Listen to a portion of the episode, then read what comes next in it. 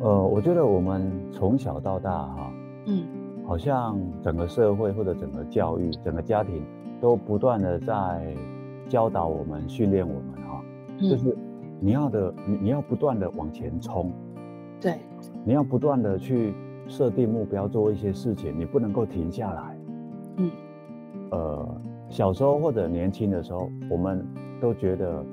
这是应该的，这是对的。嗯可是很奇妙，大概所有人都会在人生中的某些时刻啊，嗯被迫要慢下来，嗯或者甚至被迫要停下来。嗯那那个可能来自于，比如说，呃，没有工作了，可能来自于至亲的死亡，可能来嗯自于婚姻的危机或者那个亲子的冲突。嗯那我我现在会重新去看待人生的这些慢下来或者停下来啊，它其实是很有意义的，嗯，它会帮助我们重新去整理自己的人生。嗯那接着会活出更好的未来。嗯只是呢，这个怎么讲呢？就如果有的人是比较早一点，就人生慢下来、停下来了，他自嗯，己可能会有焦虑。而他且的怕是迷失了，就是没有再回来了。对对对对，或者甚至他周边的亲人可能也会有焦虑。对，那当然也有可能他因为慢下来、停下来，最后迷失了。嗯所以我认为这个时候啊，啊、身为关心他的人、爱他的人啊，最好的一个方式是陪伴他、解嗯答他。因为我回想我在我人生最低潮那几年啊，哈，我我在外面的世界无路可可走，嗯可是我还愿意回到家里。 EBN E Enjoy Be Mothers，邀请你和我们一起享受成为你自己，享受成为妈妈。各位小时候成为妈妈的妈妈们，大家早安！今天很开心，我请到了罗志仲老师，呃，应该也算是老朋友了，因为，呃，我是在未来 Family 的时候吧，我没记错，那时候认识老师的，然后邀请老师写专栏。只是我后来啊，一路看着老师的脸书，然后一路远距离的陪伴老师，然后还有看到老师最近出了一本新书，才发现说，哇！哦原来我在认识老师的那个时候，老师的人生也正在他的一个很重要的转折点。我们欢迎罗志忠老师，老师早安。早安，落云早，各位听众朋友，大家早。对，也在老师的转折点。老师来，你自己说，让我们的妈妈们能够认识你一下，什么样的转折点？是是，呃，转折点啊，哎嗯，若颖，我们你还记得我们那时候是呃二零一几年认识的吗？我已经一应该是二零一五的时候吧。哦一五啊，我我有点忘记是在《金周刊》就任老师认识老师写专栏，还是在未来 Family。我其实有一点呃是糊在掉未了。来未来嗯 family。在未来 Family，OK，、那如果是二零一五的话，那时候我应该是从我人生的一个比较重大的低潮走嗯出来。那时候已经走出来了。嗯对对对对，不过那时候正在跟我爸爸和解的路上啊。 ，OK，这这个我哎我我可以花点时间稍微讲一下吧。可以啊，当然可以，当然好可以。嗯那呃，若云刚刚提到的低潮，我现在回想一下，啊、那个低潮应该是从二零零九年或者二零零八年开始的，嗯大概一嗯直持续到二零一四年的年底左右。嗯哼这个其实算是一个蛮长的时间，对我而言啊，嗯啊、呃，这这其中当然有一些起伏，不完全说时时刻刻都是低潮。那嗯呃，简单来讲，这个低潮之间发生了几个比较重大的事件。我在二零零八年拿到博士学位，对，那可能是我人生的高峰啊哈嗯啊，因为我我以为接下来我就可以找到，很快找到大学的专任工作了，呀，没想到找不到，嗯哼我开始处于一个失业状态中。 ，OK，那我找了两年的工作之后，二零一零年我就放弃不找了。 OK，放弃不找之后，我不知道我要干嘛，就这嗯样子迷迷糊糊、懵懵懂懂的，呃，过了好几年，那直到二零一二年的下半年吧，嗯我去我开始去我的学长李重建的作文班观课。哎，我应该是那时候认识老师的，所以那时候哦我可能在《金周刊》，嗯，哦，是啊，正要离开，嗯，哦，那原来我们认识这么久了，对呀、超过十年了哈、哦。嗯嗯嗯，对对对，好。那我那时候去李重建的作文班观课，其实也没有什么太大的目标，就只是为了打发时间，呀因为因为没事嘛。呀，那没想到观课之后，哎，那李重建他就推荐我去演讲，那呀推荐我去参加萨提尔模式工作坊。那特别是参加萨提尔模式工作坊，哎，让我的人生有了一个比较大的一个改变。嗯，那可是，在参加一年之后呢，我掉进一个人生当中可能是最大的一个低谷吧，比我嗯认为比我的呃找不到工作，海哦底，对对对，那就是跟我关系，嗯对对对，我妈妈在二零一四年的八月，她突然车出了车祸过世嗯了，对那个对我的冲击非常的大，我大概花了几个月的时间，从那个冲击当中慢慢的走出来。嗯啊，然后在那时候也开始跟爸爸和解，因为我之前跟爸爸十八年不说话，那因为妈妈离开了，呃，不得不回来面对爸爸。呀，对对，所以老师，你事后回头看，这一路似乎都是安排好的。你先遇见了萨提尔，然后先开始跟萨提尔那边有一些学习跟连接，然后生命中失去了最重要的亲人，是然后再回头面对爸爸，似乎有帮你做一些准备，是吗？哎对我我现在回头想起来，因为如果顺序是相反的话，对，呃，因为在我妈妈过世的，呃，应该说在我参加萨提尔模式之前啊，嗯，我已经吃了六年多的安眠药了。对，那我我我有一些躁郁的倾向，嗯所以我的内在状态是很差的。嗯所以如果我没有先参加萨提尔模式工作坊，嗯我是直接遇到妈妈过世的事，然后接着又要面临怎么跟爸爸相处。嗯那以我那时候的一个身心状态，我应该会垮掉，或者人会会崩溃。是是是，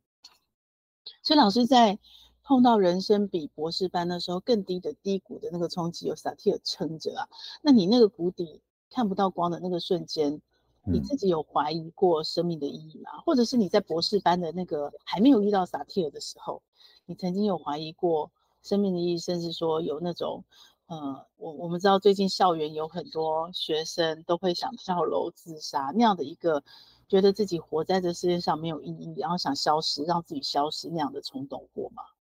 哎，若颖，我觉得你问这个问题很好，很有意思哈、嗯因为我最近上了一些节目，还没嗯有人问过这个问题。那嗯我的确想过要自杀，不嗯过竟然不是在这个阶段，因为我啊人生呢，哎，嗯我人生不止一次低谷。 ，OK，在我念博士班之前哈、嗯我曾经失业两年。 ，OK，那所以你看我我我这辈子到目前为止还没有做过专职的工作。 OK，那我在博士班念博士班之前，我失业过两年。那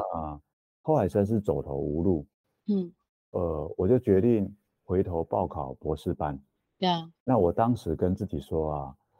我如果没有考上博士班，嗯那我就不要活了。 ，OK，我我当时以为我下定了决心，嗯可是哈、后来发现啊，我不知道别人怎么样，至少对我而言，嗯要要要死，其实没那么简单，就是没很害错怕，没错很害怕，而没有那么大的勇气，所以后来就活下来了。大概嗯因为有过那样的经验，所以日后的低谷啊，我只是不知道我要怎么活下去，但是我没有想过要结要束自己的生嗯命。 ，OK。所以老师那个害怕是一个心理的状态，心理的状态吗？对对对对对，嗯对嗯，那那你那时候要念博士班这件事情，是你已经去，呃，应该是说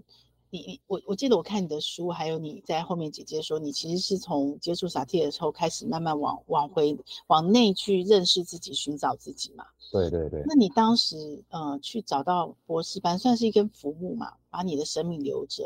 然对对后那那个博士班是你自己想做的吗？是你自己找到的那样的一根浮木或出口，还是说就是当时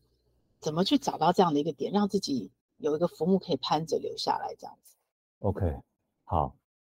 呃，我我其实我本来就呃啊，我大学念的是中文系，对那后来我也念到啊、呃中文硕士，对我其实蛮喜欢中文，我其其实蛮喜欢学术的。对那只是我在念硕班的时候，我有机会修教育学程。嗯那我后来呢，哎，我就觉得去教书也不错，嗯啊可是只有教一年啊，哈。对我觉得那个教育体制太僵化了，我受不了。 ，OK，所以我那时候有一点赌气、负气，嗯就跟自己说，我不要再教了，我 OK 去找其他工作。 OK，那没有想到找不到工作嘛，对我就想到，哎，其实我蛮喜欢，而且蛮适合做学术研究的，那对就碰碰运气，好好的准备一下博士班吧。 ，OK 啊 OK。是这样的机缘，那才回去考博士班、念博士班的。所以等于还是，呃，虽然那时候你曾经有过想要消失的念头，可是你其实是很清楚知道你自己喜欢什么的，对对那对个最爱的那个感觉其实是有的，不像很多孩子可能根本搞不清楚自己能做什么、爱什么或喜欢什么，或是是有什么是价值这样子。是是是。嗯，只是很挫折而已。对，哎，这个倒是可以再补充一点哈、嗯那你看嘛，像我那时候，呃，我在二零零八年拿到博士学位，嗯后来一直没有找到工作。对我现在做的是跟我当年学的完全不一样的行业。没错。我记得我前一阵子跟几个高中同学一起吃饭，嗯那我就问他们一个问题，我说如果可以，人生可以重来啊，哈，嗯你们还会愿意念当初念的那个科系吗？ ，OK，然后他们每个人第一时间立刻跟我说不会，嗯我好惊讶。啊，他们就问我会吗？我说虽然我后来找不到工作，但是人生可以重来的话，我还是会念中文系，因为哦好我棒我太喜欢那个东西了。 OK OK OK，所以那件事情真的蛮重要的，妈妈，你们听到了吗？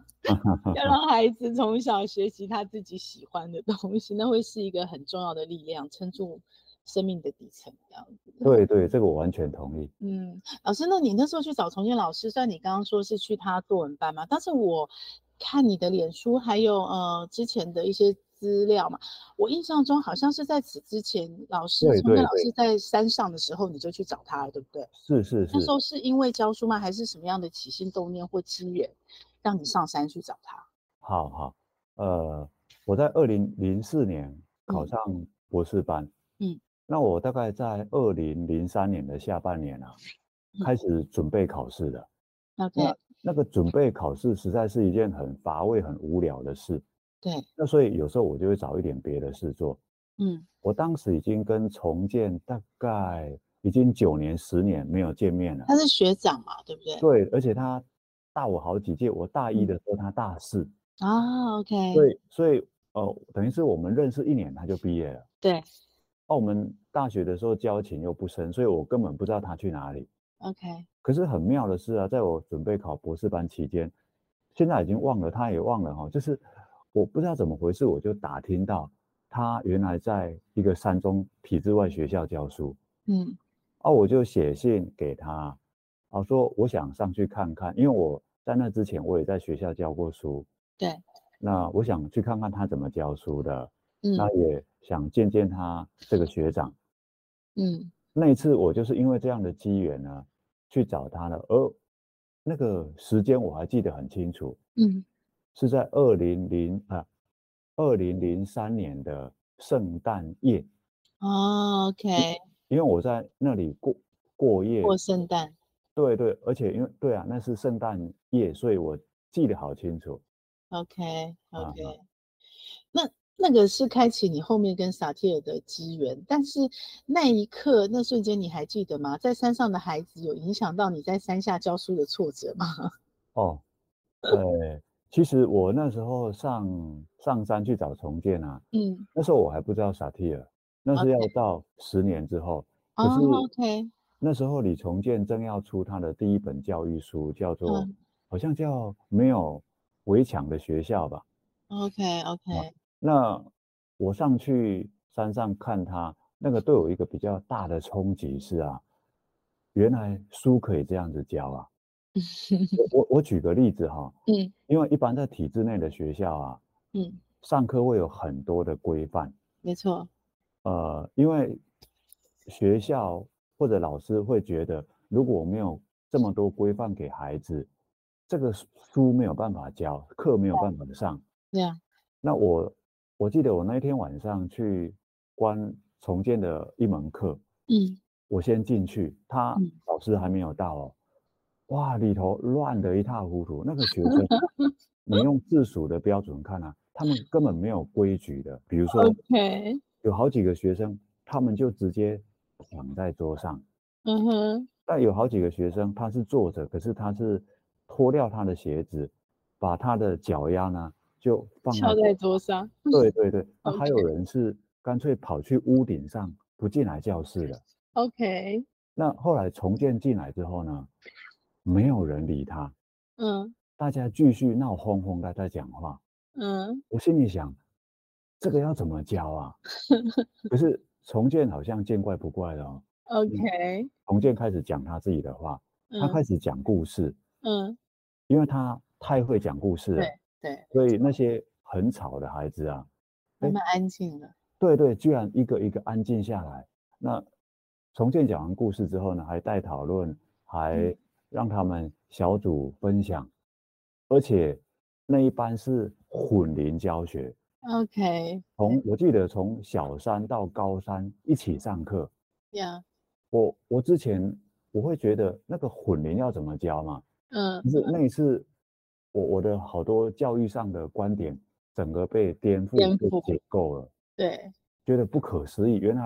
这样也可以教书。那那些孩子从来不叫重建叫老师的，嗯哼他们直接叫阿健。嗯，你想想看，在我们体制内学校，怎么可以允许这样的事？嗯可是那一天圣诞夜，呃，我跟那些孩子在在聊天的时候啊，嗯我发现他们虽然不称呼重建为老师，但是他们跟我说啊，他们很佩服、很尊敬阿健， ，OK，对所以我我觉得他们打破了那个外在礼貌的形式，他呀们，是发自于内心喜欢跟尊敬这个大人的。这更难，嗯对，这更难。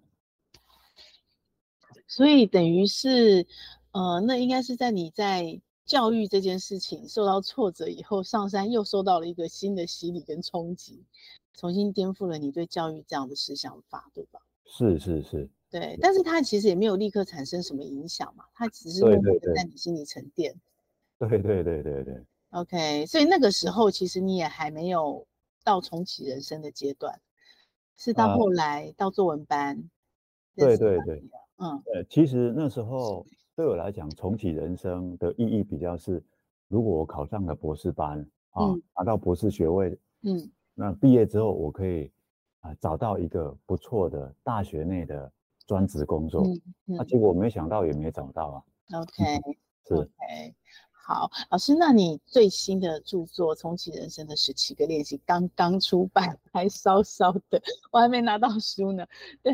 那那十七个练习应该就是你从呃你博士班之后一路走来你自己的生命经验故事，是还，有你自己学习萨提尔。另外，你说萨提尔，你还学习奥托吗？呃，啊，嗯托勒，托勒，哦，特对不起，托勒，所以对是那一一连串的学习历程，你自己的学习心得。我我看那个书籍目录，还好多不同的表单，帮助大家做练习，对吗？是是是是是嗯，对，所以等于是你自己在重启人生之后，透过自由书写这一段历程，你都有很清楚的，呃，应该算是记录跟沉淀，对吗？对，其实这本书哈，嗯它啊，我我其实没有，我本来没有要写书的啦。对，呃，你有先开课嘛？对不对？对对对，我不断有在开课，嗯是今年初呢，刚好这一家出版社就近出版社，嗯，他们找我来写一本书，那那我哎我我才开始思考我要怎么呈现这一本书，嗯，哦，我这本书的我我觉得一个比较大的特色是啊哈，嗯我把我的生命历程跟我我我怎么活出这个生命历程，或者说走出那个生命低潮的方法，我把它做一个结合。那那因为一般市面上你可以看到，当然有一些它在提供某些练习的书，也有这样的书，对，可是通常不是作者自己的亲身经历。没错，那所以这本书它是加上就加上我的生命经验，以及我这些年我自己使用的方式，还有我在教学上运用的一个方式，我把它做一个结合。那希望也对更多人可以有帮助。他不一定需要在人生低潮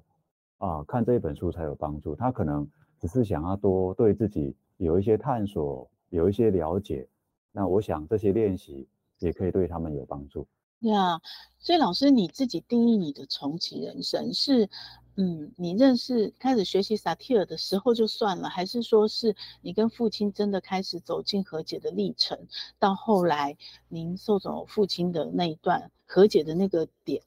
你开始 OK 算你重启人生，嗯好，呃，我觉得那个起点应该是在我参加二零一三年六月那个萨提尔模式工作坊。嗯那为什么呢？因为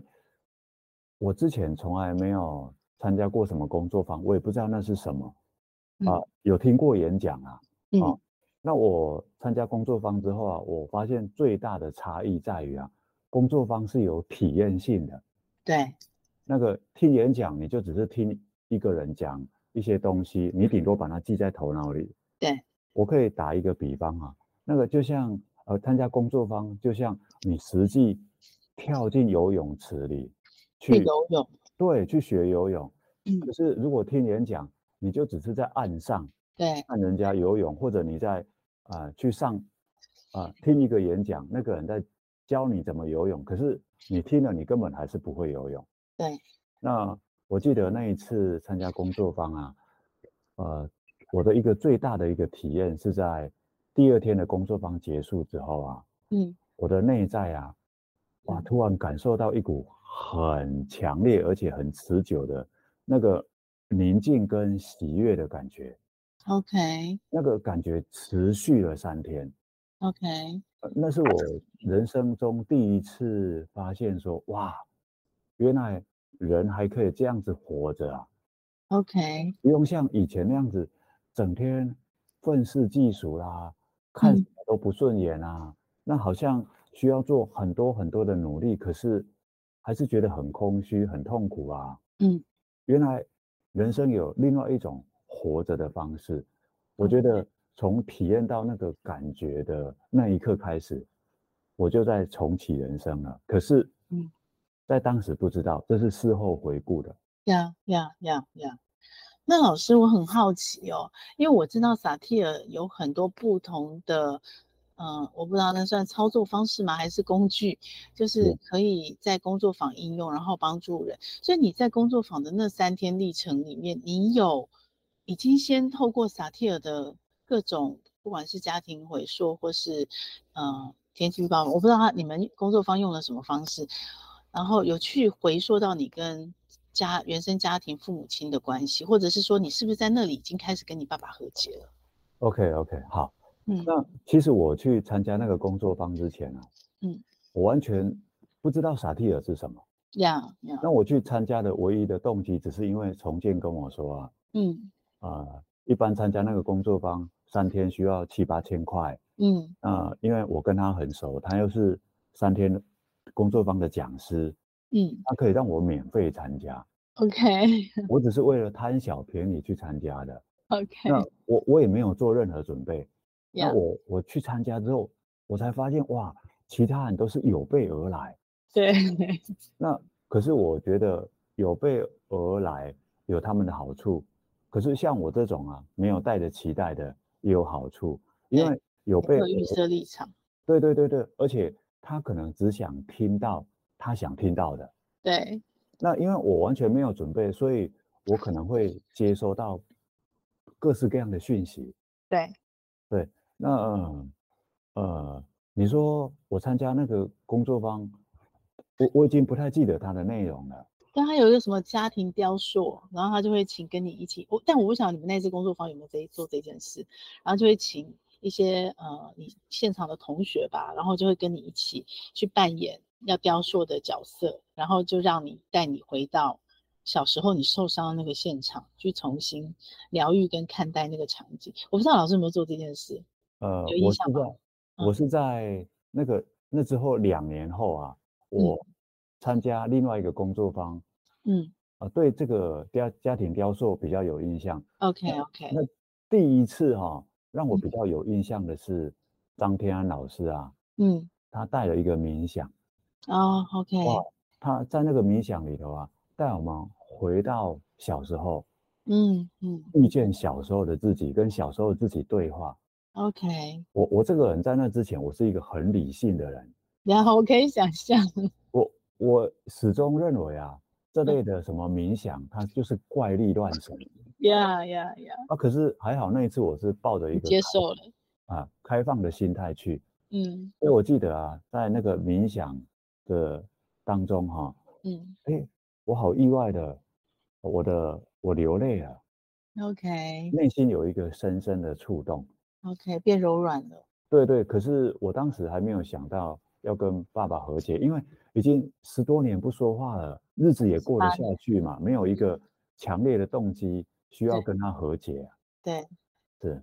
所以那时候妈妈还在嘛。对，妈妈还在。 OK OK，所以经历了呃妈妈的离开的冲击，然后到后来，因为不得不跟爸爸和解，当然有萨提尔的支撑，是，然后到后来，我我其实有在脸书上一路看着你写哦，我也见证了，呃，你跟爸爸整个和解的过程。然是后到后来爸爸离开，尤其是离开前你的陪伴哦，其实还蛮深刻的，让人很动容。所以这样一路走过来，您现在对死亡的体悟是有没有很多？有有没有什么您特别的特别的想法？你曾经害怕过死亡吗？ 觉得要死不是那么容易？那你现在对死亡的感觉跟嗯好这。嗯那我现在对死亡的感觉会比较复杂一点啊。嗯那以前只是纯粹的恐惧嘛，对那其实我现在还是会怕死啊。嗯那别说怕死了，甚至身体如果出一些出现一些病痛，呀，因为你也曾经出现过病痛，对对对，而而我又已经五十岁了，你知道那个呃中年之后啊，那感觉离死亡越来越近了，我知道，因为我也五十岁啊了。所以所以还是会怕死。对可，是因为像经历我妈妈过世，还有经历我爸爸过世的事啊，呃，我我慢慢的感觉到那个死亡啊，嗯它呃不只是人生必然的，嗯它其实啊，如果我们更有意识的去去探索它、了解它的话，这个死亡它很可能会是一份礼物。嗯比如说，我举一个小例子哈，嗯，在我妈妈出了车祸，呃，她她在加护病房待二十一天，对，那在最后几天呢、我们决定要拔管，那留三天的缓冲时间，让其他的亲戚啊可以去看她。最后一面，嗯对对对对，那几天呢、我都做一件事，我嗯就带着托勒的书啊嗯去念给我妈妈听。 ，OK，其实她当时已经昏迷不醒了，嗯但是我那时候有一个很奇妙的感觉，我觉得那可能是她这辈子啊最清醒的时候。啊，为什么呢？因为托勒的书在是在讲活在当下的。对，对我妈妈而言啊，她已经没有未来了。嗯对我妈妈而言，过去呃的一切也都没有意义了。对对她唯一一件有意义的事情啊，就是当下。对，所以我认为她会比我跟其他人更了解这一本书想传递的东西。啊，OK，呃，那一次的这样的一个经验里啊，我就比较强烈的感受到，虽然我们每个人都知道自己会死掉，嗯，但是我们呢、每天活着都好像一副自己永远不会死掉的样子。对啊，越年轻越是，对对对，我我们明明知道说什么对我而言是最重要的，可是嗯我们都会去优先做一些没那么重要的事，对，仿佛以后还有无数的日子可以再慢慢的去弥补。对啊对对对，可是那一天可能等不到， OK，可能遗憾就来了。嗯所以我对，因因为我我自己也没有死过，所以我没有办法说死亡是什么样子。 ，Yeah，可是我现在啊，啊、对死亡的一个比较间接的体悟是啊，啊、它会帮助我能够更珍惜当下，嗯更活在当下，更愿意去体验当下的一切。嗯哼，嗯，所以老师好像中国有一句话说叫以死相生嘛。对对对，哦，对，好像我记得我没记错是孔子还是谁也说过，就是当你更透彻的死亡，其实你回头看你的生命，其实是会更知道怎么样好好活着。所以老师走过了重启人生这样的一个历程，然后你也经历了这么深切的死亡，然后父母现在也都离开了，等于是您自己一个人在这个世界上。是你怎么怎么从你现在的这个点去看待所谓的呃生命的意义是什么？然后，那如果对于像有人可能他也正深陷低谷，像您一样想要重启人生来讲，你你自己去陪伴这些人一起重启人生，那你这样的一个经历死亡历程，对你来讲又有什么样的影响呢？ OK，好，呃，我觉得我们从小到大哈，嗯好像整个社会或者整个教育、整个家庭都不断的在教导我们、训练我们哈，就嗯，是你要的，你你要不断的往前冲，对，你要不断的去设定目标，做一些事情，你不能够停下来。嗯，呃，小时候或者年轻的时候，我们都觉得这是应该的，这是对的。嗯可是很奇妙，大概所有人都会在人生中的某些时刻啊，嗯被迫要慢下来，嗯或者甚至被迫要停下来。嗯那那个可能来自于，比如说，呃，没有工作了，可能来自于至亲的死亡，可能来嗯自于婚姻的危机，或者那个亲子的冲突。嗯那我我现在会重新去看待人生的这些慢下来或者停下来啊，它其实是很有意义的。嗯，它会帮助我们重新去整理自己的人生，嗯那接着会活出更好的未来。嗯只是呢，这个怎么讲呢？就如果有的人是比较早一点，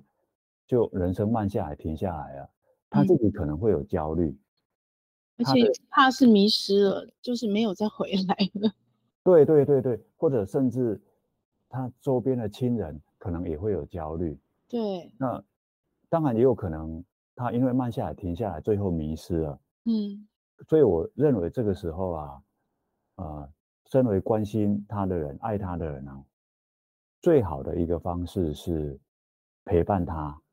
接嗯纳他。因为我回想我在我人生最低潮那几年啊，哈，我我在外面的世界无路可可走，嗯可是我还愿意回到家里，因为我妈妈对我是全然的接纳。嗯我我在我在想，如果我每天在家里头啊，我妈妈都要在那边碎念我或者唠叨我，当然她背后可能是关心，对，可是如果她每天一直在问我说啊，你工作找的怎么样了？你有没嗯有去试试看那个，试试看这个？我觉得我会离开那个家， ，OK，因为我会受不了。那嗯刚好妈妈给我这样的一个空间，嗯那几年我可以安心的待在家里头，无所事事，那也不知道要干嘛。那可是现在回想那几年的无所事事啊，是我为之后的人生在准备，嗯可能当时根本没有在准备，或者根本没有在做什么。可是这个没有做什么本身啊，它可能就是一件很有意义的事，就有点像是老子说的无为嗯啊。我认为人生需要无为跟有为的一个平衡。 ，Yeah，所以来到人生的某个时机点，我们之前一直在有为，一直在在冲刺。那在某个时机点开始无为，开始慢下来、停下来，这个反而是一件好事。呀，老师，因为我是妈 妈，我好想是听你。你刚刚说到妈妈对你全然的接纳，是可以再更具体一点。比方说，你回到家，妈妈完全都不会问嘛，她是用什么方式陪伴你，或是让你感受到妈妈其实全然在接纳你？ OK，他真的是完全不问哎、哦，真的，而而而且哈、我觉得他那个陪伴跟接纳还、嗯还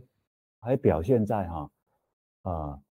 我我跟他分享我发生的事情啊，嗯，是跟工作完全无关的哦。对啊那他不只能够听，他还充满兴趣的听。 ，OK，从小就这样子吗？呃，还是就那几年特别？可能那几年，呃，可能他从小就那样子，我从小他就那样子，但是那几年我，你特别有感受？对对对对，我我举个例子，比如说，嗯哦、我在外面看到一种我没看过的植物，嗯我回家跟他描述了，他嗯说：“那你带我去看。 ，OK，OK，我们就一起去看，一起讨论。那后来我开始喜欢种植物，嗯我说：“哎、你陪我去那个园艺店看。”嗯他真的就陪我去了。哦那，OK，OK，他也慢慢有兴趣哦，就我买我喜欢的植物，他买他喜欢的，那嗯我们买回去种，那还可以一边交流。嗯我我就感受到哇，就是妈妈对于我当时的状态哈、她居然是一个这么接纳、这么包容的。嗯嗯嗯嗯，嗯所以他也没有在你面前表达他的任何的担心啊， 怕你对对对，找不到工作啊，活不下去啊，或者是什么，他都没有表达出来，表现出对来。对，可能其实有可能有一个原因，是因为我我当时虽然没有工作嘛，嗯也无所事事，可是我我也没有开始学坏或者走偏掉。嗯那当然我有，我当时也玩线上游戏啊，嗯但是他可能看到我至少还是健康平安的吧，嗯啊，嗯那所以他他完全没有说啊、呃那些会我觉得有压力的话。 ，OK OK OK，好， 我好好学着点，因为最后我其实呃想要问老师，因为老师你自己没有选择在到目前为止啊，你没有选择当父母嘛？对对对，你本身并不是父母，可是我相信老师也有在关心，或是你的读者跟学员可能在跟你互动的时候，你应该也有感受。其实现在很多的家庭哦，可能是整个社会的氛围、社会的压力，或是学校学习的变化，都在面对呃，不管是孩子，甚至有的可能是父母，可能是自己，然后陷入了所谓的人生的谷底，或者是说碰到了身心症的状态。然对后，假设以你妈妈陪伴你的经验，或者是您自己重启人生的经验，是那妈妈要陪伴孩子走过这个低谷，你会给他什么比较具体的建议或方向，或者是说你的书里的十七个练习，你们帮我们挑出来，你觉得很适合遇到这样的问题的父母，他可以去做的练习，然后。呃，父母陪伴孩子，老师陪伴父母 去接触，父母接触孩子，老师接触父母，这样子去做 OK 这样子所谓的陪伴。好好，呃，我自己虽然不是父母哦，可是因为我这几年我工作也包含了这个师生对话啦，还有亲子教养，所以呃这类的问题，其实很多爸爸妈妈或者学校老师都会跟我说，就是他们的孩子如何如何。嗯呃，我觉得在在面对孩子这类的情况的时候啊，呃，我认为父母对父母而言最重要的事情啊，是要先稳住自己，嗯啊、安定自己的内在。因为如果我们的内在是慌乱的，是有很多复杂情绪的，嗯那其实这种东西是会传递给孩子的。 ，Yeah，对，所以啊、呃当父母对自己有更多的照顾，对自己有更多的爱，可以让自己呢更平静。呃，我想很多人他都会有一种经验吧，就是你当天心情特别好的时候啊，你看什么都顺眼。 就算你的孩子正在玩线上游戏，你可能跟他讲话的语气也会不一样。 yeah. 就你希望他不要玩那么久，可是你当天呢会比较和颜悦色，会比较温暖。嗯，可是你心情不好的时候，就不是那么回事了。 Yeah. 所以你看，这个完全跟我们的内在有关。嗯那如果说要从我的书里头挑几个练习可以帮助到妈妈们嗯先安定自己的话呢，啊、我会有几个建议哈。嗯。呃，其中一个练习是在第四个，就练习四，嗯叫做求助清单。 ，OK。 我认为有一哦要件事情很重要，是说，嗯哦，我们不要单打独斗， Yeah. 因为很多人啊，他会把帮助别人啊、视为一件很好的事，可是他们不想被人帮助。嗯，这个这个很奇怪，就是如果全世界的人都这样子想，我们是帮助不到任何人的。嗯，那我我们在教养孩子这一路上啊，我记得好像有个非洲谚语吧，他说要养活一个孩子，需要一整个村庄的力量。没错。是，所以我们在教养孩子的过程中会遇到挫折，会有时候忙碌，呃，可能会忽略什么，呃，我觉得这个求助清单啊，可嗯以帮助我们去连接我们周边的资源。嗯，那我们不只可以付出自己的心力去帮助别人，也可以让那些想帮助人的人嗯他有一个可以发挥的一个机会，这个可以减轻妈妈们的一个负担。嗯一旦你的负担稍稍减轻了，你才有时间回来照顾你自己。嗯 这是第一个，就是求助清单。嗯那第二个呢？啊、叫做自我欣赏清单。好重要啊。 对我发现哈、其实也不止妈妈，就是我们从小到大哈、被教育的都是去看到自己的缺点，对，放己大缺点。对自己做的不好的地方，然后去严厉的批判指责自己。嗯那这个自我欣赏清单啊，它并不是要我们对我们做的不好的地方视而不见，嗯它比较是要我们用一个比较丰富的眼光看嗯事情的全貌。嗯哼嗯哼它的具体而简单的方法，就是在你每次啊觉得自己失败了，觉得自己又搞砸了，又做不好了。嗯 OK，问自己一个问题：我虽然这件事情又搞砸了，但是我有没有哪三个地方做得还不错？ ，OK，是我在们这件事情里面做的还不错。对对对对对，就我并没有要忽略我做的不好的地方，但是我也去看见我做的不错的地方。比如说，我我今天又跟孩子发生冲突了。嗯啊，我可能讲了什么话，所嗯以我们、我我们又吵架了。嗯可是我有没有看见我在这个过程中啊，其实我那个背后呃背后的用意，其实爱孩子的。对，对，还有我是不是其实在跟他讲话的过程中，其实我也有一些方式、一些语言是不错的，对，只是最后可能那一两句搞砸了。嗯哼，就是透过这样的一个方式，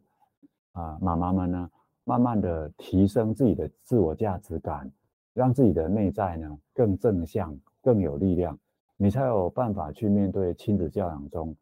啊、更多的一个挑战。这是第二个，我觉得可以经常在生活中去练习的。自我欣赏清单。对嗯那我再提供最后一个吧。嗯呃，这个练习是在练习十一，嗯，那个是要大家写一份快乐清单跟平静清单。 ，OK，那它的用意在于啊哈，嗯，很多人在进入妈妈这个角色之后啊，他就以为他的生活、他的人生啊嗯的全部就是妈妈，嗯他忘了他在当妈妈之前，或者他在进入婚姻之前，他曾经有过那些快乐或者平静的片段了嗯嗯那当然有一些快乐是回不来的，嗯但是有一些快乐，如果我们透过这个清单把它重新找回来，我们嗯其实可以在生活中去啊、重温那些快乐，或者嗯创造那些快乐。嗯我举一个小例子，啊、有曾经来上过课的妈妈哈，她在写了这份清单之后呢，嗯，她开始去做一件事情，就比如说她可能每天都会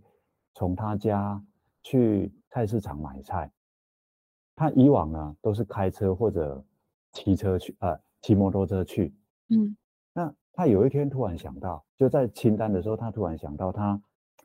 求学时时期很快乐的事情就是骑脚踏车，嗯他就去租借那个 U bike，嗯啊，他就开始从他家骑去菜市场。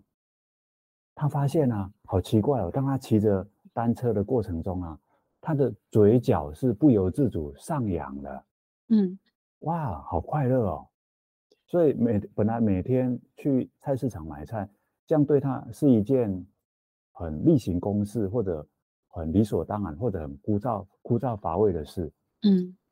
开始有了一一点新鲜感，或者为他的生活注入一点生命力，他开始嗯觉得自己活了起来。嗯那其实这个就是从我们过去的生命经验里头找到一些快乐的资源，把它嗯带到现在的生活中。那嗯不是有一句话说，妈妈要先快乐，她的孩子才会快乐。对啊，是，所以我们可以在生活中透过一些很细微的、很小的事情呢、啊，为嗯自己创造出快乐，慢慢的累累积越来越多的快乐。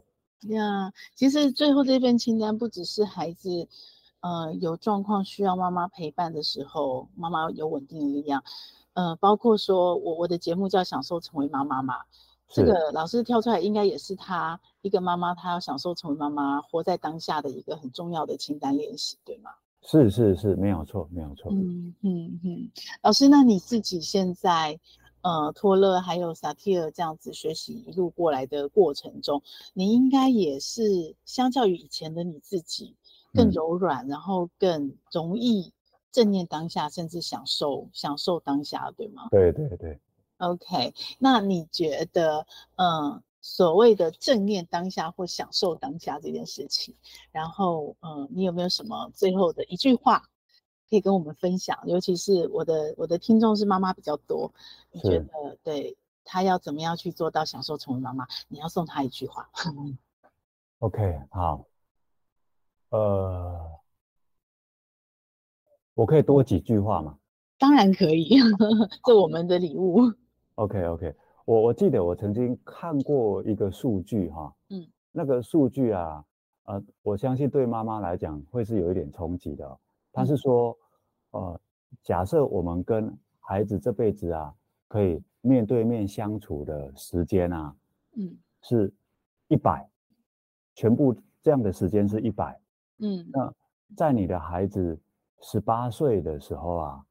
嗯，你已经用掉了九十三了， 哇，哦是，所以各位难妈妈们可以开始去算一下你的孩子几岁，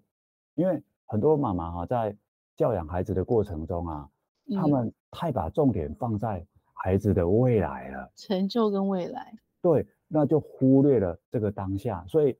甚甚至有的爸爸妈妈会不惜我在这个当下跟孩子的关系很紧绷，嗯只为了换取孩子未来有可能的成功。嗯可是这个当下跟孩子相处的品质，它其实才是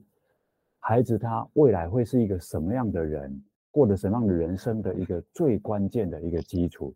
呀，所以我想邀请各位妈妈们的一件事情是啊，呃，开始在这个当下看见这个，在这个当下的你的孩子，嗯而不是一直把你的孩子放在十年、二十年、五十年后。嗯去好好的享受品尝，孩子此刻就在你面前，就在你的身边。嗯嗯嗯，老师，我我可以再多问一一句，好啊，好啊，跳脱访纲的题好目好，你你刚刚说妈妈对你全然的接纳嘛，然后她对你保持着好奇，然后是也是非常的专注，有兴趣聆听。你你有办法在这个时候突然想起一个什么样的妈妈跟你互动的那个当下的画面，是让你很有力量的，或者是撑住你的那一刻吗？ OK，好，嗯，那我我曾从小经到大，从小到大， OK OK，嗯我我曾经吃过六年多的安眠药，嗯那我我记得我会去看医生吃安眠药，是因为我那时候连续七天七夜都睡不着，白天睡不着，晚上也睡不着哦，那是很恐怖的经验。对，那时候我在写博士论文，压力很大。嗯那我妈妈呢，她就啊帮我想了很多方法，我那时候还喝过符水嘞。嗯我我这种没有宗教信仰的人，当时觉得超无奈的。 ，OK，那我那我妈妈后来呢，帮我找到一个啊、身心诊所，她带我去，那嗯她就在旁边听。我印象很深刻的是啊，医生问我问题，我在回答医生的问题。那一个多小时啊，嗯我妈妈在旁边一直哭，嗯她把那个医生桌上的这个那一包面纸全部都用光了。 ，OK，我当时觉得好尴尬，我当时想说，失眠的是我，又不是你。但是我事后回想啊，那其实是妈妈当时的一种爱的表现，嗯嗯，可是她表现出来的是一种无能为力的爱，对，就是妈妈也有帮不上忙的时候。可是我觉得妈妈当时对我最大的帮忙是她在场。嗯他他就算没有办法实质帮助我什么，可是他在现场，他嗯在那个当下，对我就是一个最好的支持，最好的接纳了。嗯嗯嗯，所以当下妈妈那个哭并没有给你压力嘛呃，没有，我只有觉得有点尴尬， ？OK，因为他也没对有说什么。那他是听到我讲我的一些没有讲出来的一些心事的时候，他在那边哭。呀呀呀嗯，嗯，所以等于是呃，这又跟所谓的妈妈自己没有安定好自己表现出来的那种担心的那个压力又不太一样，对不对？妈妈。当下她其实不是安定自己，而是她全然的心都在你身上，然后她的那个哭泣其实是虽然有点尴尬，可是是让你感觉到妈妈是是跟你在一起的，是在意你的，是哎这样吗？对对，呃，若隐，我觉得你你这一点提得很好、哎。嗯因为我想提的是哈，这个有一些妈妈哈，嗯她会故作坚强， ，OK，就是说她对明明心里头有有一些情绪，可是呢，她都不讲。嗯，那因为她可能害怕影响孩子，对，可是孩子很敏锐的，没错妈，妈你不讲，孩子都感受得到，嗯而且那种不讲啊，也会影响孩子，孩子就学会了，那我也不讲。嗯那我觉得我我妈妈当时她呈现出来的状态比较是说，她她让我看到，她其实很爱我，只是她无能为力。嗯她也让我看到说，哦，人原来可以有这么脆弱的时候。嗯那所以这也让我对自己很脆弱有了一种接纳，呀就是呀，人人不用，人不需要一直是坚强的。嗯嗯嗯，好棒哦，谢谢老师。 谢谢你，谢谢。对啊，我我觉得你自己一生这样走过来的这个重启人生的这个历历程，还有你自己分享的这个练习，一定可以帮助到很多，不管是自己正在重启人生，或者是陪伴很重要、生命很重要的人重启人生的一个很重要的力量。我非常预祝老师的书大卖，卖越多越好，因为这样你帮助谢到越来越多的人。对啊，真的非常的想，然后我也在等待，博客来到底什么时候寄书给我？哦哦 哦，对啊，对啊，到时候有机会碰到老师的时候，我再拿给老师签名。好啊，好啊，好啊。今天非常谢谢老师，也希望下次有机会还可以跟老师聊天， 线上聊天。嗯啊，谢谢若云，谢谢谢各谢位老听众朋师友谢谢谢嗯，谢，祝老师的新书《重启人生的十七个练习》新书大卖，大家赶快买来看一下，然后自己重启人生，成为安定力量，而且你也可以帮助到 很多旁边需要你帮助的人，一起陪伴的人。谢谢，嗯谢谢谢谢，好哦，老师，那我们就再约时间喽，好拜好拜。这个节目会在各大 podcast 平台播出。如果你喜欢我们的节目，欢迎你把节目分享给你的亲朋好友哦，也非常的欢迎你留言告诉我你想听什么题目，告诉我你享受成为妈妈的诀窍，也欢迎你在我们的说明栏有一个联署签名，跟我们一起签名，一起享受成为妈妈。享受快乐，也享受痛苦。让我们一起来享受成为妈妈。